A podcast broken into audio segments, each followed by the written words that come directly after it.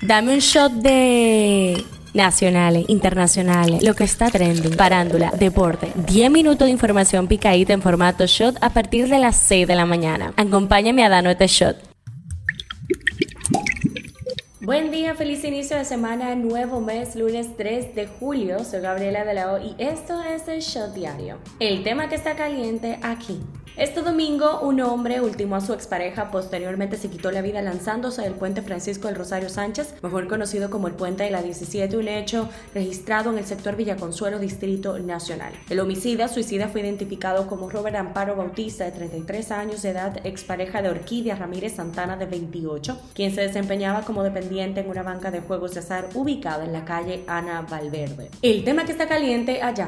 Francia vive conmocionada desde el pasado martes cuando un agente de policía mató de un disparo a bocajarro a Nahel M., un joven de 17 años en su coche durante un control policía en Nanterre, una ciudad ubicada al noroeste de la región de París. Desde entonces el país ha sumido en una ola de indignación que se ha traducido en disturbios en las calles de las principales ciudades galas que amenazaban con derivar en una nueva crisis social. La abuela de Nael ha llamado este domingo a la calma tras cinco noches de enfrentamientos entre policías y manifestantes. Esto es lo que está trending. Una red de trata controlada desde República Dominicana que explotaba decenas de mujeres sudamericanas en numerosas ciudades en Francia fue desmantelada esta semana, anunció el domingo la Policía Judicial francesa. Un total de 41 mujeres de nacionalidad venezolana, colombiana, brasileña o dominicana fueron rescatadas durante la operación. Este miércoles, el Tribunal Especial de Tránsito del Distrito Nacional dispuso la libertad del exponente urbano Elvis Manuel Santos, conocido como Honguito Wa, tras ser señalado como el conductor de la jipeta Mercedes-Benz, que impactó con la motocicleta que iba conduciendo a Venerelma, quien murió al instante el pasado 29 de octubre del 2022. En las efemérides, el 3 de julio se celebra el Día Internacional Libre de Bolsas de Plástico con un objetivo claro, reducir las bolsas de plástico de un solo uso y fomentar su consumo responsable. Politiqueando en China. El presidente Luis Abinader instruyó a la Dirección General de Bienes Nacionales llevar a cabo el primer caso nacional de bienes inmuebles del Estado Dominicano, un histórico movimiento que tiene como objetivo principal la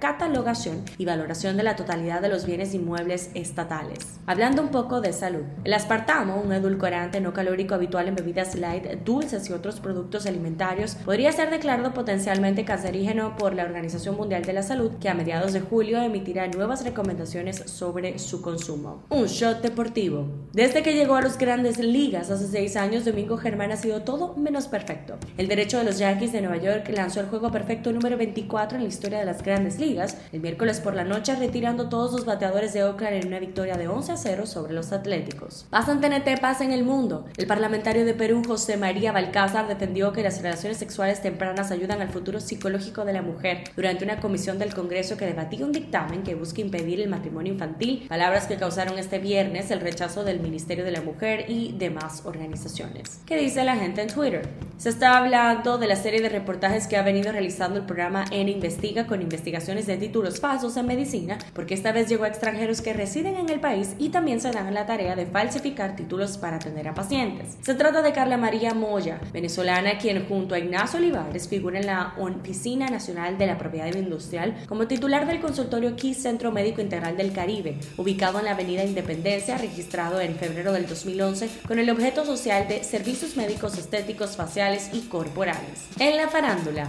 el comunicador Sergio Carlos se declaró soltero y el sábado Gabriela Arriaza publicó un mensaje que confirma la separación del matrimonio. Decía, la vida da muchas vueltas, aquí seguiremos si no pasa nada. Cada quien con su rumbo, a veces lo mejor para uno es la libertad. Estreno del día.